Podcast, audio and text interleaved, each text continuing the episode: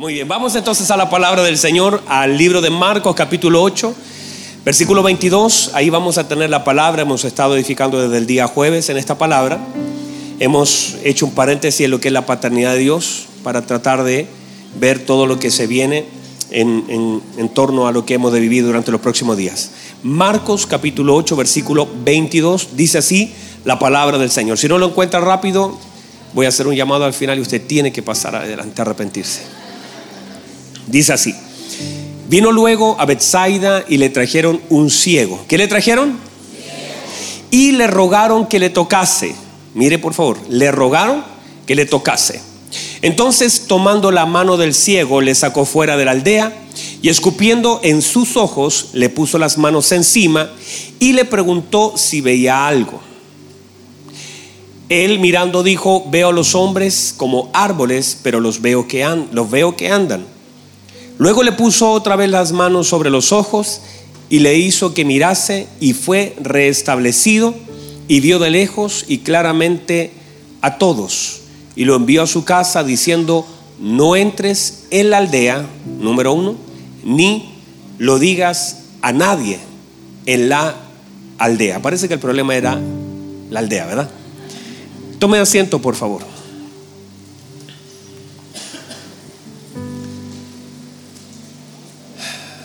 Muy bien, mis amados hermanos,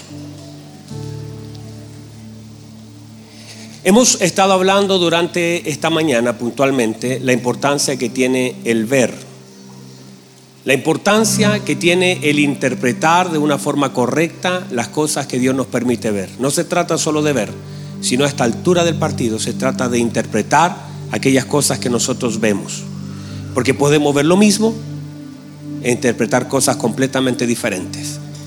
¿Verdad que sí? Entonces se trata de interpretar. Vemos a un ciego y comenzamos el día jueves diciendo algo tan hermoso que el Señor toma de la mano al ciego. Ellos querían que lo tocase. Esa es la mentalidad de este tiempo. Que la gente pueda recibir un toque del Señor, que necesitamos un toque en nuestro matrimonio, necesitamos un toque en nuestras finanzas, necesitamos un toque. Cuando hablamos de toque, hablamos de el poder de Dios manifiesto en algún área de nuestra vida. Y todos nosotros buscamos eso, o alguna vez lo buscamos, o la gente lo busca, que el poder de Dios toque un área de su vida. ¿Y eso está mal? No necesariamente, porque todo lo necesitamos. Solo que la gente espera que el Señor, esta es la, esta es la figura. Ellos dijeron, toca a nuestro amigo. O sea, pone tu poder sobre sus ojos para que vea y eso es lo que nosotros necesitamos de ti. Pero el Señor quería algo más.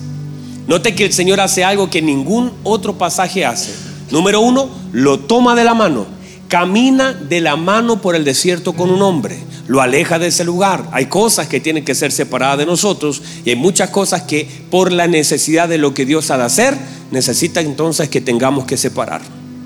La Biblia dice que al principio Dios separó las aguas y separó las tinieblas y comenzó un proceso de separación necesario para poder establecer. Hay cosas de las cuales nosotros tenemos que separarnos. Hay cosas que Dios no va a hacer si tú estás unidos a algunas cosas que no tienen ninguna comunión con el Señor. Hay algunas personas que, míreme por favor, no es que tengamos que nosotros separarnos de la gente, sino saber cuál es su aportación a mi vida, cuál es el gasto de mi tiempo en ellos y cómo ellos influencian mi vida. O cuánto yo, porque la gente dice, pastor, pero, pero no, no nos podemos aislar. No se trata de aislarnos, jamás se nos mandó a aislarnos. De hecho, el mismo Señor Jesucristo compartía con los pecadores, solo que no hacía lo que ellos hacían y finalmente la gente recibía lo que Él tenía para ellos. Entonces no se trata de que nosotros tengamos que aislarnos, sino se trata de que nosotros tengamos que con lo que el Señor nos ha dado, impartirlo en la vida de otros, ¿verdad? Entonces el Señor saca a este hombre porque hay cosas que Dios no ha de hacer en un lugar. Ah, Dios lo pudo haber hecho con Abraham. Abraham, sal de tu tierra y tu parentela. Hay cosas que Dios, por alguna razón soberana, intenta sacarnos de donde estamos y ponernos y llevarnos donde Él nos quiere llevar. Y quizás inicialmente tiene que ver con la obediencia, incluso mucho más allá del lugar donde nosotros estamos sino que qué tan obediente soy para hacerlo, para obedecer, para caminar. La Biblia dice que Abraham caminó sin saber a dónde iba. La pregunta es, nosotros a veces caminamos y a veces no sabemos dónde Dios nos ha de ir. Muchos de ustedes están sentados acá y nunca pensaron estar acá. Pero entender este principio, nosotros no somos una sorpresa para Dios. Nosotros no somos una sorpresa para Dios. Ayer afirmé esa palabra. Nosotros no somos una sorpresa para Dios. Mire, lo que yo vivo no es una sorpresa para Dios. Lo que estoy pasando no es una sorpresa para Dios. Mis caídas no son una sorpresa para Dios. Eh, y, y ahí está una de las cosas más importantes que hemos aprendido en este tiempo, que es más importante, trascendente, y tener conciencia que es mucho mejor confesar una debilidad que confesar un pecado. La Biblia dice que no tenemos un sumo sacerdote que no pueda compadecerse de nuestras debilidades. O sea, Él se compadece cuando hay áreas débiles en nosotros. Y Él se compadece, hay áreas débiles en nosotros. Todos nosotros tenemos áreas débiles, ¿verdad que sí?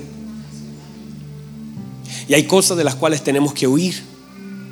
Hay cosas que el Señor, mire, mire por favor, en la mañana recalqué un, principio, que, que al diablo se le resiste, dice Santiago. Dice, resistid al diablo, someteos bajo la poderosa mano del Señor, resistid, no dice, escapen del diablo. Dice, resistid al diablo. Y dice, y él huirá de vosotros. Pero de la tentación se huye. Quiere decir que la tentación es más peligrosa que el diablo que no puedo yo, no puedo, hay cosas que no estoy preparado para enfrentar, porque de alguna forma la consecuencia de eso puede ser catastrófica. Entonces hay cosas a las que tengo que resistir y hay cosas a las que tengo que huir. Y debo entender que no debo ser, yo no soy mejor que Timoteo. Y que algunos principios trascienden sobre la vida de los hombres y que son principios también para mí. No sé si están acá todavía. ¿Estamos bien? Hasta ahí estamos bien. Entonces, entiéndanse los principios. Hay cosas que por causa de lo que Dios quiere hacer nos va a separar. Y eso y, en esa separación lo que el Señor está midiendo muchas veces es obediencia. No es que Dios no lo pueda hacer aquí, pero también se genera lo que es obediencia y en la obediencia se genera la dependencia. Y eso es lo que Dios quiere hacer. Quiere que usted sea obediente y sea dependiente. Y esas dos cosas se aprenden. La Biblia dice en Hebreos capítulo 2, 5, no sé, 12, ya se me fue, por ahí lo tengo. Dice que, 5, 8, dice que el Señor aprendió obediencia. Porque la obediencia se aprende, no es un fruto, no es un don, debe ser aprendida. Debo entonces entender la importancia de aprender obediencia. No es un cerco, es un aprendizaje. Y debo tener sometimiento y confianza en medio de ese aprendizaje. Diga, Amén a eso.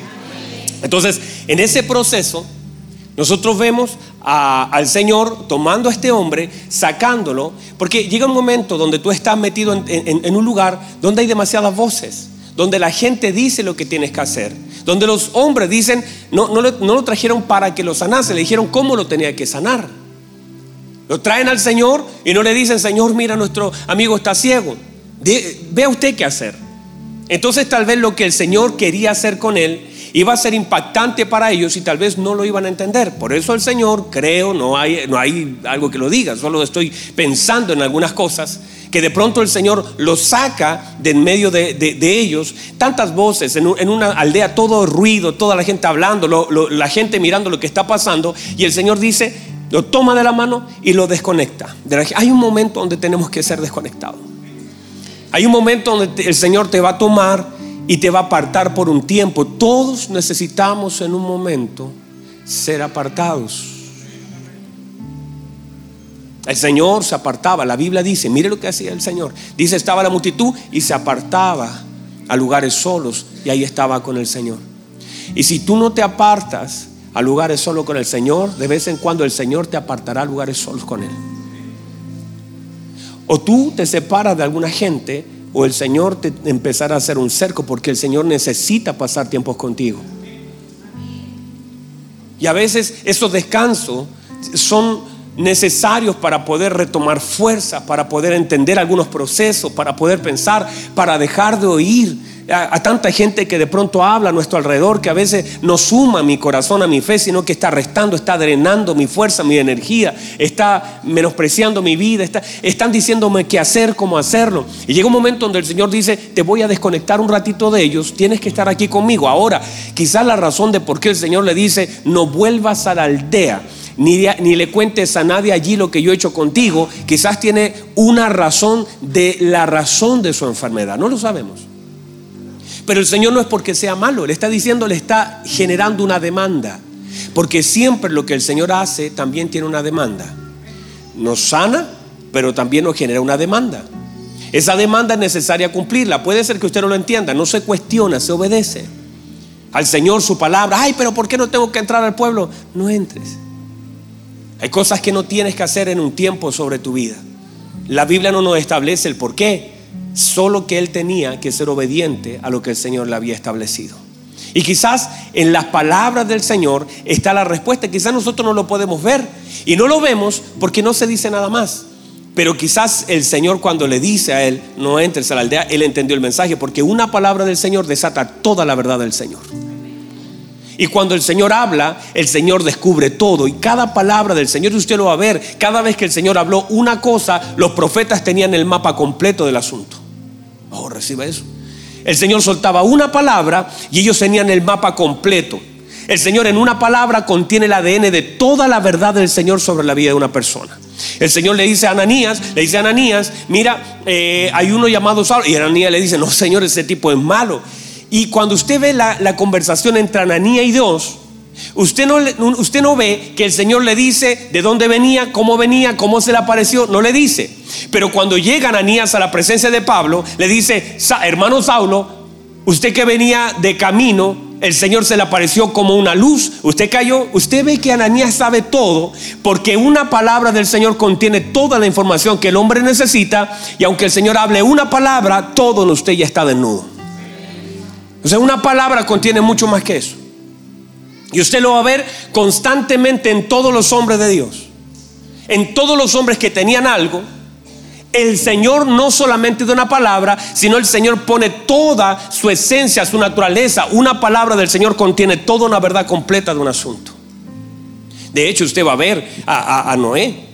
Usted no ve a Noé todo el día preguntándole, mire, si usted va a construir algo que nunca ha construido, si usted va a hacer un barco que nunca ha visto uno, si usted va a hacer un diseño que va a contener toda la especie humana, hermano, uno, yo, cuando iba a hacer, yo estaba trabajando un tiempo en la construcción con mi papá, mi papá me decía, y, yo le decía, papá, pero aquí va el clavo o más abajo.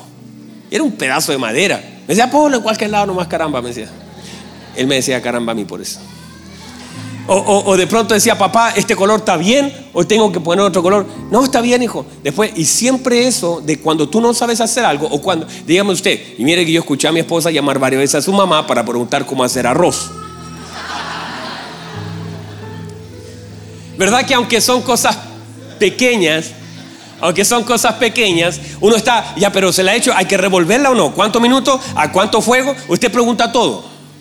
¿Verdad que sí? Ya, pero dígame amén, usted no me está ayudando, ¿verdad que sí? Preguntamos todo, ¿verdad? Ahora, ahora, imagínese Noé construir un arca gigantesca. Y el Señor le dice, usted cuando lee lo que el Señor le dice, hazme un arca, le da la medida, le dice cómo hacerla y usted no ve más instrucciones.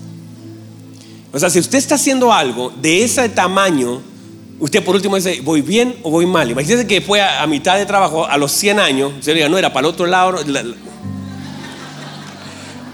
y todo de nuevo. Entonces, entender que por qué no hay más información. Porque una palabra del Señor sobre la vida de un hombre contiene toda la información de, de Dios para ti y todo lo que Él quiere que usted sepa de Él. Entonces el Señor suelta una palabra y cuando una palabra viene aquí, usted ya lo sabe todo. ¿Por qué? Si es del Señor, esa palabra simplemente es una parte de un todo del Señor que se revela a tu espíritu. No es como la gente a veces, de hecho, usted cuando escucha a las personas, escucha las instrucciones de la gente, la gente te da detalles, te mire, vaya para allá, doble a la derecha, por acá, por acá, y después va a haber un semáforo, más allá va a haber una lomita y, le da todo el detalle y usted va notando. Eso es la gente. Y usted de todo lo que le dijeron no entendió nada. Usted dice, gracias amigo, muchas gracias. Cierra el vidrio y le pregunta a la señora, ¿cómo era la cosa? Y te dieron el detalle, pero no agarraste nada. Pero cuando el Señor te da una dirección, una dirección, una palabra, el Señor te da el mapa a tu espíritu, que tiene la capacidad de retener mucho más que tu oído. En tu oído muchas palabras se pueden cerrar, pero cuando es una palabra del Señor no se olvida. Tú sabes que es algo del Señor y algo que te comienza a desesperar, algo que te comienza a incomodar. Por eso cuando, cuando despierta el, el rey dice, tuve un sueño, dinos el sueño, no lo sé, pero sé que es un sueño importantísimo porque, y eso lo inquietó a tal punto que comenzó a matar a la gente, comenzó, comenzó a matar a los magos, comenzó a matar a los adivinos. Dijo, alguien me tiene que revelar este asunto porque este asunto es importante, pero díganos el sueño. No, no, no, no me acuerdo del sueño, pero sé que es importante. Él se había olvidado del sueño, pero no es que se había olvidado. El Señor lo tenía oculto en su mente porque había un hombre llamado Daniel que iba a preguntar y el Señor le iba a revelar lo oculto de la mente de, Nabucodonosor para soltar una palabra y una verdad. Hay cosas que son importantes y que Dios no te dejará quieto porque el Espíritu Santo la depositó allí para que estén constantemente inquietándote y tú no vas a rendirte. Por eso Ana subía todos los años a, buscar adorar al Señor porque sabía que había algo que ella no podía entender. Porque tú no vas a ir donde te humillan, tú no vas a ir al lugar donde te tratan mal, tú no vas a subir al lugar donde te desprecian, tú no vas a ir al lugar donde te comparan, si no fuera que el Espíritu Santo te está llevando al lugar que eres capaz de resistir la presión porque hay algo mayor que el desprecio que Dios quiere soltar sobre ti y sabes que tarde que temprano eso va a llegar sobre tu vida. Ah, reciba eso, por favor. Porque hay algo del Señor en eso. Hay algo que el Espíritu Santo pone allí. Entonces, entendamos, este, este muchacho lo separa el Señor, comienza y todo lo que ya hemos hablado. Ahora, ponga atención a esto. El Señor está allí, está poniendo sus manos. La idea del Señor es que ese joven, ese caballero, no sé quién es, pueda tener la capacidad de mirar e interpretar exactamente lo mismo que el Señor está mirando con claridad. No lo dejó viendo las cosas, no, no, quiero que mires con claridad. Y todo el pasaje de lo que habla del Señor que lo separó, que lo llevó al desierto, que caminó con él de la mano, que es hermosa esa palabra. Yo me la imagino mientras yo estaba el día jueves leyendo eso, y a mí me caía mi lágrima, decía, Señor, qué hermoso. Caminar por el desierto de tu mano. Ay, qué, hermoso. No he visto otro pasaje así, que el Señor lleve de la mano a una persona al desierto y que mientras lo va alejando se va escuchando cada vez menos la voz del pueblo, pero voy más afinando mi oído a la boca del Señor. Y voy de la mano del Señor. El Señor define el lugar donde tienen que llegar. Están allí y ahora comienza un proceso como una escuela, es una instrucción. Y el Señor empieza a decirle, eh, eh, le pone la mano, le escupe sobre los ojos, le hace una pregunta, le vuelve a poner la mano y todo lo que ya hemos visto. Ahora, diga conmigo ver. Mira, hay una importancia en ver. Porque podemos ver cosas, pero no interpretar lo que estamos viendo.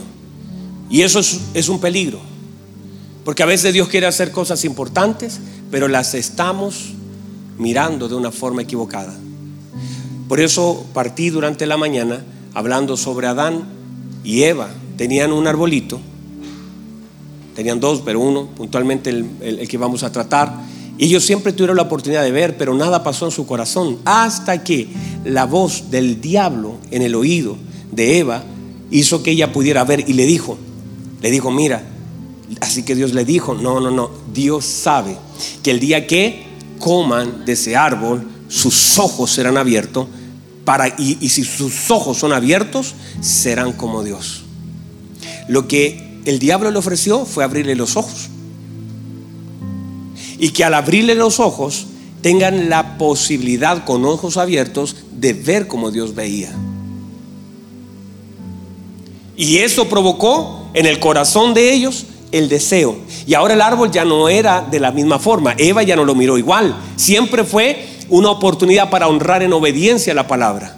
Pero ahora ya no era eso. Era una oportunidad para alcanzar un lugar. Y eso comenzó a entrar por aquí, el deseo. Ah, Santo Dios, Dios nos libre de eso. ¿Sabe, ¿Sabe lo que sucede? Mucha gente, por ejemplo, eh, ayer mismo yo estaba predicando allá en, en Puerto Montt y, un jovencito se me acercaba y me decía, ay pastor, yo, yo quiero ser como usted, pero lo que tal vez él vio, el deseo de querer ser como yo, no era eh, eh, ayunar, no era orar, quizás era estar en una plataforma delante de miles de personas, quizás el deseo equivocado. Están mirando algo y lo desea, desea su lugar y el diablo siempre te va a tentar con un lugar te va a tentar con una posición, te va, te va a tratar de tentar por aquello que ves. Y debo cuidar tanto lo que veo porque lo puedo interpretar mal y puedo desear algo que Dios no quiere que esté en mi corazón y comienzo a acercarme a algo que finalmente el Señor nunca me llamó a tener y comienzo a querer, no, Dios no libre de eso. Usted es del lugar que el Señor le ha dado y usted tiene un lugar hermoso dado por Dios. Usted es un hijo del Señor. Ah, reciba eso. Y cuando yo tengo conciencia de lo que significa para el padre ser hijo, mire, mire, a mí, mi hijo, mi hijo Daniel y mi hijo David, los amo. No tengo rollos con ellos, lo amo a los dos de una forma entrañable. Podría ser que mi hijo Daniel el día de mañana sea presidente de la República. Dígame, mire que le va a dar bono, va a hacer hartas cosas. Y, la pregunta es, ¿lo amaría? Claro. ¿Qué sentiría mi corazón? ¿Orgullo? Claro que sí. Y, puede ser que Davidito sea un pescador. Y que me diga, mire papá, le traje un pescadito y en un bote. ¿A quién amaría más yo? Entonces lo, lo que ellos hacen no cambia el amor que yo les tengo. Así también lo que usted hace afecta a la gente, pero no afecta el amor del Padre sobre su vida. Entonces no debemos andar buscando lugar, porque el buscar un lugar manifiesta que usted está orientado a la gente y está conectando su deseo a algo equivocado. Pero si en realidad su corazón es sagrado al Padre, mi hijo, usted también está a la misma altura mía, allá. Y usted honra al Padre de ese lugar. Mi hija, usted honra al Padre de ese lugar. Hay gente honrando al Padre allá que está, está, está atendiendo a los niños, enseñando a los niños y el Padre se siente tan contento por lo que ellos están haciendo allá. Lo que pasa es que usted no lo ve, pero que usted no lo vea no quiere decir que el Padre no esté viendo lo que ellos están haciendo. Ah, reciba eso. Que usted no vea a las niñas ahí corriendo detrás de un niño enseñándole de Jesús, no quiere decir que la enseñanza que ellas estén dando sea incluso más trascendente que la que yo esté dando acá. Pero la gente empieza a buscar lugares por causa de la gente, porque tú dices, hoy, pero mira, él es conocido y confundimos fama con testimonio. Decimos, mire, pero él, mire, tiene mil seguidores. Y yo, y claro, pero el Señor habla de que ellos alcanzaron buen testimonio, no dice alcanzaron fama. Porque el mundo lo despreció. A ellos nadie lo hubiese seguido. Ellos hubieran tenido su Instagram vacío. Porque la Biblia dice que el mundo los despreció no los aplaudió, pero dice, el mundo no era digno de ellos. Por eso los agarré y los traje a mi presencia, porque el mundo no era digno de ellos y los tuve que traer delante de mí. Por eso no vaya a confundir fama con testimonio. Hoy estamos todos detrás de ese tema de la fama pero muy pocos están honrando el testimonio. Preséntate, Timoteo, delante de Dios como un obrero que no tiene de qué avergonzarse, que usa la palabra de verdad. Y la Biblia dice, por causa de mi nombre los van a despreciar, no los van a aplaudir, los van a despreciar. Se está buscando la cosa equivocada, la fama, está buscando el aplauso de la gente, pero no tenemos que buscar eso, tenemos que buscar el testimonio delante del Señor. Diga amén a eso, diga amén a eso. Uf, que eso me Uy, me, tocó fuerte. Ahora igual, póngame de gusto mi publicación. No, eso es. Para sacarme ese que de ahí. Míreme, por favor. Entonces, al principio ya el enemigo trató de tocar lo que se veía y generar un deseo en el corazón equivocado. Así que Dios dijo, no, no, no. Si tomas, tus ojos serán abiertos y por causa de ojos abiertos, y aunque el, el engaño tiene eso, tiene parte verdad y parte mentira. Y lo que sí fue el engaño es que desobedecieron al Señor. Pero sí es importante la capacidad de ver y ver cómo el Señor está viendo y aprender a interpretar lo que el Señor quiere que nosotros veamos. Es allí donde me quiero detener, porque es la capacidad de ver y cuando nosotros comenzamos a ver lo que está a nuestro alrededor y muchas cosas afectan y no nos dejan ver, ayer decía en Puerto Montt, los hombres que iban camino a Maús, a causa de su tristeza, no podían ver al Señor. De hecho, cuando tú lloras, tus ojos se nublan. Cuando lloras, tus ojos se nublan, ya no puedes ver con tanta claridad. Y lloras así, y de hecho tú empiezas así, tus ojos quedan nublados, se te hinchan, ya ves todo. ¿Por qué? Porque el dolor comienza a limitar la capacidad de ver. Por eso el Señor llega donde Gedeón y le dice, Gedeón, varón valiente y esforzado, Dios está contigo. Y Gedeón sale con un rollo, hermanos. O sea, si el Señor te dice que está contigo, ¿por qué empiezas a cuestionar a Dios? Él dice, ah, ¿y dónde está? Dice, el Dios que mi padre me habló, que nos dijo que nos sacó con mano poderosa. ¿Dónde están todas sus maravillas? Mire que Gedeón le habla de el padre, le habla del testimonio que el padre le contó, pero no le habla de los baales del padre. Le dice, ¿y dónde está el Dios que mi padre me contó? Sí, pero anda a ver ahora, tu papá está adorando a Baal, levantó un altar tremendo que lo tienes que derribar. ¿Dónde está el Dios? Porque hemos aprendido y comenzamos a hablar de la importancia de ver a Dios. Y a veces cuando vivimos algunas situaciones dejamos de ver a Dios. Dios está ahí, Gedeón, Dios está, está sacudiendo un poco de trigo, pero Dios está ahí. Gedeón está viviendo en una cueva, pero Dios está ahí. Gedeón, los madianitas se llevaron todo, toda la cosecha, pero aún te quedó un poquito de grano. Eso es una oportunidad. Un grano es una oportunidad. Con un grano Dios podía multiplicar todo. El tema es que a veces dejamos de ver a Dios porque cuando sentimos que cosas son, son sacadas de nosotros, cuando sentimos que vivimos donde no tenemos que vivir, cuando pasamos lo que no tendríamos que pasar, comenzamos a sentir que Dios ya no está con nosotros. Y una de las cosas y principios que Dios ha tratado estos días en mi corazón es su promesa y aprender a vivir en su promesa y en la verdad de su palabra. Él me prometió que Él estaría conmigo todos los días hasta el fin del mundo. Eso quiere decir que Él estaría todos los días. Eso habla de tiempo.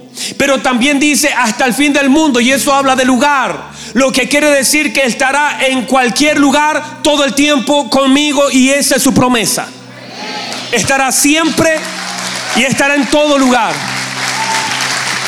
Y lo que yo tengo es que aprender a vivir en esa conciencia de que Él está. Porque míreme por favor, no es que solamente Él está aquí, porque nosotros decimos y marcamos a la gente diciendo, uy, Dios está aquí, y lo cantamos, Dios está aquí. Pero no solamente hay que cantar, no, Dios está aquí, hay que decir, Dios está aquí. Y si tú entiendes que Dios está aquí, Dios está aquí cuando levantas tus manos y Dios está ahí también cuando estás pelando al pastor de la otra iglesia. Dios, Dios está aquí cuando dices amén. Y Dios está allá cuando estás pecando con tus ojos o estamos haciendo lo malo delante del Señor. Dios está. Y debemos tener la conciencia de la presencia de Dios, porque cuando perdemos la conciencia de la presencia de Dios, nos volvemos inconscientes de la trascendencia de nuestra vida. No sé si alguien me entendió todo eso que dije, porque no lo voy a volver a decir porque ya no, ya no sé lo que dije. Cuando nosotros estamos conscientes de la presencia de Dios, entendemos la trascendencia de nuestra vida y te sientas sabiendo que Dios está, ay pastor, pero mire, estamos comiendo un pan eh, y no tenemos ni mantequilla. Dios está ahí. ¿Qué puedes hacer con lo que Dios te ha dado? Dios está aquí cuando veo mis zapatos que se rompieron y no tengo zapatos. Dios está aquí y Él espera que yo haga algo con aquello que estoy viviendo. Dios está aquí, la puerta se abrió, me ascendieron ¿Qué vas a hacer con lo que... Entender la importancia de la conciencia de la presencia de Dios sobre nuestra vida, para que tomemos conciencia de que Él está cuando estoy yo eh, delante de Faraón como padre, pero también Él estuvo en mi cárcel, también Él estuvo en mi cisterna, también Él estuvo en la acusación, también Él estuvo cuando mis hermanos me odiaban, también Él estuvo cuando me despreciaron, también estuvo cuando estaban diciendo matémoslo, Él está conmigo en todos los procesos de mi vida, Él no se va, Él se va cuando Esteban está sirviendo las mesas y cuando lo están matando, Él está, aleluya. Él está. Cuando Esteban, la Biblia dice que Esteban estaba hablando del Señor y de y ustedes lo crucificaron a la vida, ustedes crucificaron a la vida y dice que su rostro comenzó a brillar como un rostro de ángel. El Señor estaba, era evidente que el Señor estaba porque su rostro brillaba como un rostro de ángel, pero también el Señor estaba cuando lo estaban arrastrando. Dos minutos después lo arrastran, su rostro está brillando, lo toman, lo comienzan a arrastrar, lo tiran fuera de la ciudad y lo comienzan a matar y le tiran piedras y aún así estaba con el rostro brillante adentro, lleno de la presencia de Dios. Pero mientras las piedras golpeaban su pecho, golpeaban su cabeza, todavía Dios estaba allí. Y es más, ahora no solamente estaba, Él lo podía ver y dijo, veo al Hijo de Dios. Ah, ya no solamente sé que está, lo puedo ver. Veo al Hijo de Dios sentado a la diestra del Padre. O sea, no, no es solamente que Dios está cuando estoy dando un discurso, está cuando me están matando. Está cuando me entregan un diagnóstico médico, está cuando le fallo.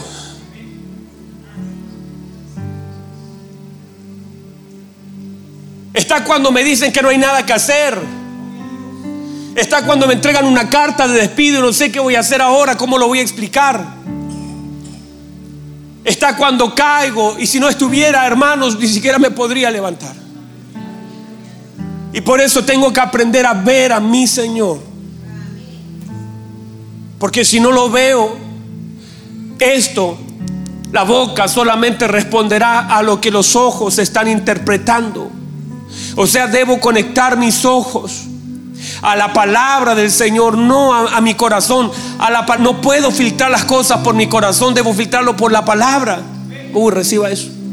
Lo que veo debe ser filtrado por la palabra. A ver, lo que estoy viviendo, que dice eh, eh, la palabra de lo que estoy viviendo, ah, estoy viendo que se va mi mamá, estoy viendo que se ve mi papá, estoy viendo que, se fueron mis hijos, estoy viendo que la gente me abandona. Ah, y, si lo pongo y si interpreto con mi corazón, ay, qué mala la gente, la gente es cruel, la gente, mira que, que como tan irresponsable me dejan solo. Pero si yo conecto lo que veo a la palabra, yo digo, ah, no, aunque mi padre y mi madre me abandonen, con todo Jehová me recogerá. Así que estoy listo, papá, recójame. No estoy aquí esperando que mi corazón defina cosas yo estoy definido por la palabra de Dios. La palabra de Dios define mi vida y mis palabras tienen que estar alineadas a la palabra de Dios, no a las cosas que pasan aquí en mi corazón, porque el corazón es engañoso.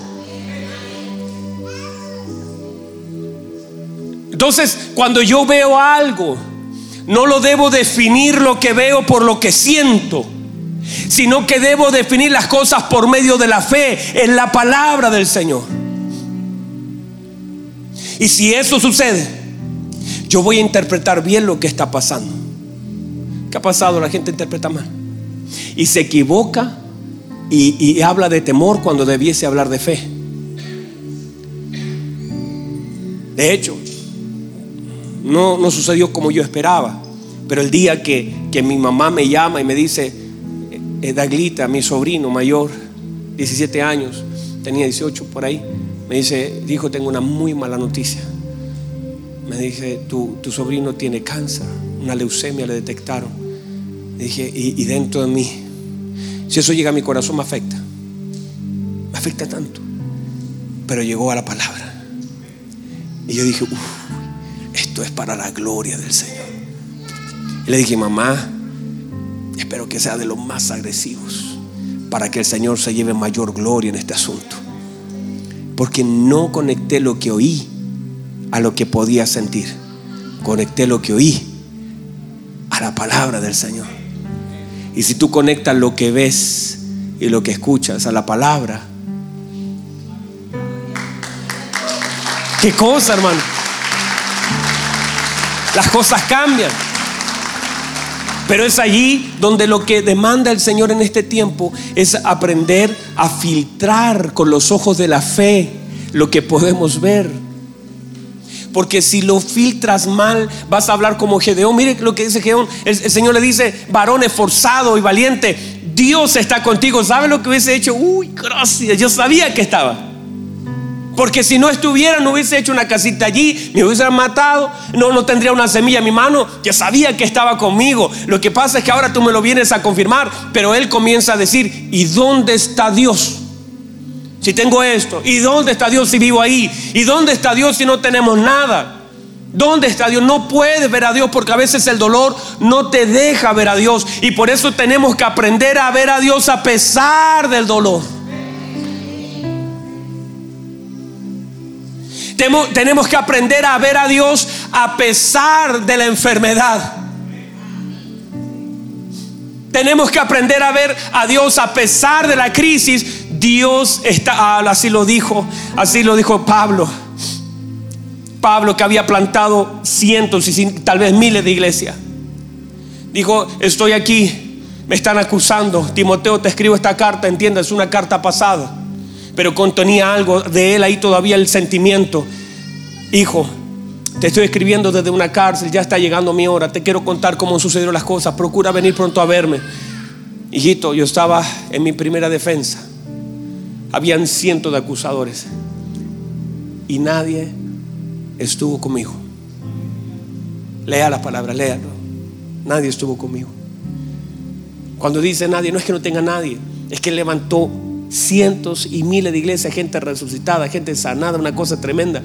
Y él dice mi primera defensa, nadie estuvo conmigo. Esa es la lectura del corazón, nadie estuvo. Y es verdad, eso es algo objetivo, no había nadie. Nadie estuvo con él. Pero más abajito él dice, pero el Señor estuvo a mi lado. Y eso es entender la palabra. Que tú hagas una lectura objetiva de lo que está viviendo en realidad. Uy, no hay gas, no hay trabajo, hay, un diagnóstico médico, la cosa está difícil, hay una crisis. Eso, eso sí, es el diagnóstico. Pero ahora póngale la palabra. Pero Dios todavía no termina conmigo. Esto todavía no se acaba. Aquí todavía se puede ver la gloria de Dios. Así que esto todavía no se termina. Esto recién está comenzando. Y tenemos que entonces aprender a leer con sabiduría y fe todas las cosas que estamos viviendo. Tienes que hacerlo. Tienes que hacerlo. Aprender a leer. Nuestra vida no se debe leer desde las emociones. Dios espera que la leamos desde la fe y la obediencia a su palabra. Porque cada vez que lo haces así, agradas al Señor. Honras al Señor. Cuando eres capaz de decir, aunque un ejército acampe alrededor mío, ¿puedo ver el ejército? Ya pusieron sus carpas, ya tocaron sus bocinas.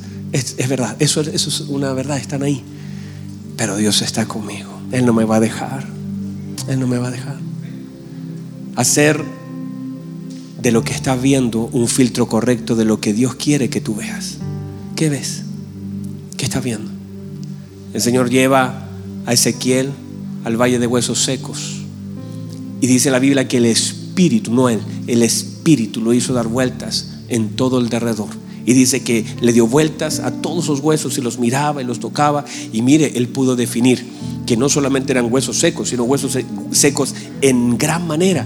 Y luego dice, y estaban esparcidos sobre la tierra. O sea, otro diagnóstico que hace es que este hueso no corresponde a ese cráneo, que ese brazo nada que ver con ese hombro, sino que este hueso corresponde a una cosa. Él, él se le dio el espacio para determinar lo que veía. Y luego se le hace la pregunta, Ezequiel vivirán estos huesos. Y ese que le dijo, Señor, aunque estén secos, aunque estén esparcidos, aunque yo no vea nada, Señor, usted lo sabe. Y si usted lo dice, ponga, dígame qué tengo que hacer. Y el Señor dice, entonces ponte a profetizar, hijo de hombre. Y mientras tú profetices, yo voy a hacer temblar esta tierra. Y mientras tiemble la tierra, el Espíritu comenzará a venir. Y eso se va a transformar. Los huesos comenzarán a unirse. Habrá un mover poderoso en este lugar. Pero no definas las cosas que ves como una verdad en tu vida, sino defínelos como una oportunidad para que Cristo haga algo delante de tus ojos. Aleluya. Póngase en pie, por favor, póngase en pie. Uy, yo no sé si alguien, yo, yo siento aquí la presencia del Señor.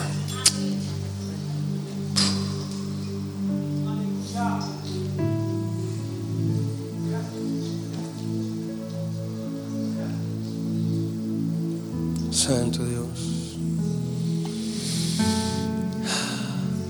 La pregunta sería, ¿qué estás viendo? Y es más, te voy a decir esto más intencional. ¿Qué Dios te permite ver?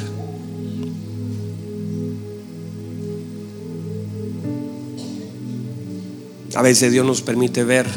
Abraham sal. Mira las estrellas, cuéntalas. Te permito ver. Ana, te permito ver los hijos de Penina. Te estoy permitiendo ver algo. Porque quiero que a través de lo que tú ves tengas la capacidad de interpretar lo que hay en tu corazón. Porque lo que tú estás pensando es simplemente el filtro. Tus ojos simplemente son una puerta. Tus ojos no definen nada, es tu corazón el que lo define. Vamos a ver lo mismo, pero vamos a interpretar cosas diferentes. Ah, así lo dice. Eh, escuchaba al Banco Central, escuchaba a los, los políticos, los economistas decir, el próximo año es un año muy complejo, es un año de crisis. Y mientras yo lo escuchaba, yo decía, Señor, si eso, eso, eso pasara por mi corazón, tendría temor, pero yo sé que no es el Banco Central, no es no es el presidente de turno, es usted mi provisión. Eso no afecta a mi corazón. Es más, la Biblia dice que Isaac en el tiempo de crisis fue cuando más prosperó y que hubo hambre como la vez primera con su padre, pero la Biblia dice que se multiplicó en gran manera y se hizo fuerte y metía la pala y sacaba agua. La gente peleaba y decía, ese pozo es mío. Y él decía, quédense con el pozo, todavía tengo el favor de Dios. Y metía la pala en otro lugar y salía agua. La gente decía, ese es mi pozo. Y él decía, quédense con el pozo. Y se dieron cuenta que el problema no era los pozos, es que el favor de Dios estaba sobre él.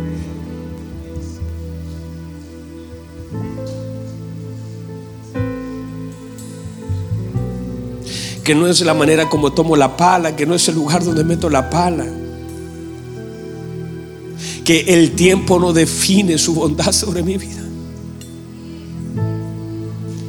Que la crisis, que parte el, capítulo diciendo, hubo hambre por tres años como los, días de su padre, pero ni aún el tiempo de crisis. Ese es un encabezado para manifestar. Mire, ese encabezado lo único que hace le da mayor gloria a Dios. Ese encabezado decir que había una crisis le da mayor gloria a Dios. Por eso cuando ellos dicen va a haber una crisis, yo digo, uy, esto va a engrandecer mayor tu gloria, porque en este tiempo es cuando más vamos a ser ensanchados, más vamos a tener en abundancia, más vamos a ver su mano, vamos a ver panes multiplicados, peces multiplicados por montón. Nada nos ha de faltar a los que confiamos en usted y no vamos a ser avergonzados. El mundo será sacudido, pero el reino es inconmovible.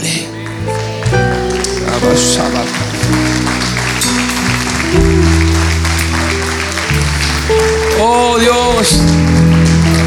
Y si aún así hubieran algunas necesidades, lo vamos a soportar, lo vamos a superar porque Cristo es nuestra fortaleza, Cristo es nuestra provisión. Si se, si se seca el arroyo de Querit, el Señor ya tiene una viuda. Y si la viuda se le acaba la harina, el Señor tiene un ángel. Y si se acaba el ángel, Dios puede sacar de las piedras, Dios puede abrir la tierra, Dios puede abrir los cielos, Dios puede.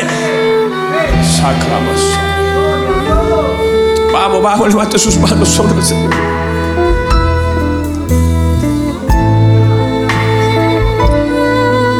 No puedes desconfiar del Señor en este tiempo. Mira con claridad. Alza tus ojos. Define lo que estás viendo. La mano de Dios estará en tus ojos hasta que puedas ver lo que Él quiere que tú veas. Rabashabakrabatorabashe. Vamos, vamos, levanta, levanta, levanta la adoración, levántale, dile, dile, Señor. Déjame ver. Está viendo a tus hijos, está viendo a tu esposa, está viendo a tu familia y dices, esto está medio perdido, pero si eres capaz de ver con los ojos de Dios, Dios puede sacar de esta crisis lo mejor de ti. Dios puede sacar de esta crisis, Dios puede levantar, Dios puede armar otra vez, Dios puede hacer todo nuevo. Ah, Dios puede tomar aquella cosa que parece destruida. Si los hombres pueden restaurar las cosas importantes para ellos, pregúntate qué puede hacer Dios con las cosas importantes para Él.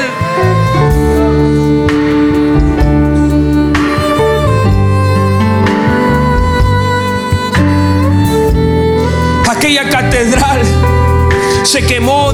Dicen que cuesta 16 mil millones de dólares repararla. Es mejor destruir, levantar una nueva, pero para los hombres es importante. Han recibido donaciones, han recibido recursos. Dicen hay que reparar esa catedral. Es antigua, tiene un valor histórico. Y pregúntate qué puede hacer el Señor con las cosas importantes para Él. ¿Qué puede hacer el Señor con tu matrimonio? ¿Qué puede hacer el Señor con tus hijos? ¿Qué puede hacer el Señor con tu ministerio? ¿Qué puede hacer el Señor con tu vida? ¿Qué puede hacer el Señor con la palabra que Él mismo te dio? Si los hombres no eh, escatiman en gastar, invertir y dicen, esto se va a demorar cinco años y dicen, vamos a esperar y vamos a invertir los recursos y empresarios comienzan a donar, pregúntate qué tan importante eres tú para Dios, que Él no ha de meter su mano en lo que está herido, en lo que está roto, en lo que está dañado, en lo que está quebrado, en lo que está herido. Dios lo puede hacer y Dios lo va a hacer y pondrá sus recursos dice, mío es el oro, mío es la plata, mío es el tiempo. Yo tengo tiempo para ti, tengo lo que necesitas para restaurarte.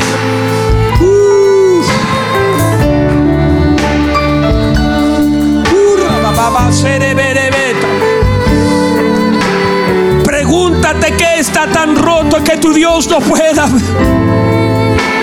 Pregúntate qué está tan hundido que tu Dios no pueda levantar. Porque el encabezado es difícil. Hay hambre, hay escasez, hay dolor. Pero Dios, su gracia, si su gracia está contigo, si su gracia está contigo, si su gracia está contigo, Él reparará lo que tenga que reparar. Él tiene un brazo poderoso que alcanza a tu hijo, que alcanza a tu esposa, que alcanza a tu familia, que alcanza a los que se fueron. Un brazo poderoso para tomar aquello que parece perdido pero Dios dice, en mí nada está perdido, en mí nada está perdido.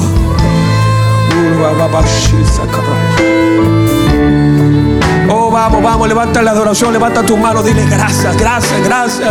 Padre, aquí está mi vida, aquí está mi familia, aquí están mis hijos, aquí están mis finanzas. Estoy tan hundido, pero no tan hundido, su mano me puede alcanzar, su mano me puede levantar. Y la Biblia dice que en un día Job recibió todo, en un día, en un día el Señor le restituyó, las cosas fueron multiplicadas.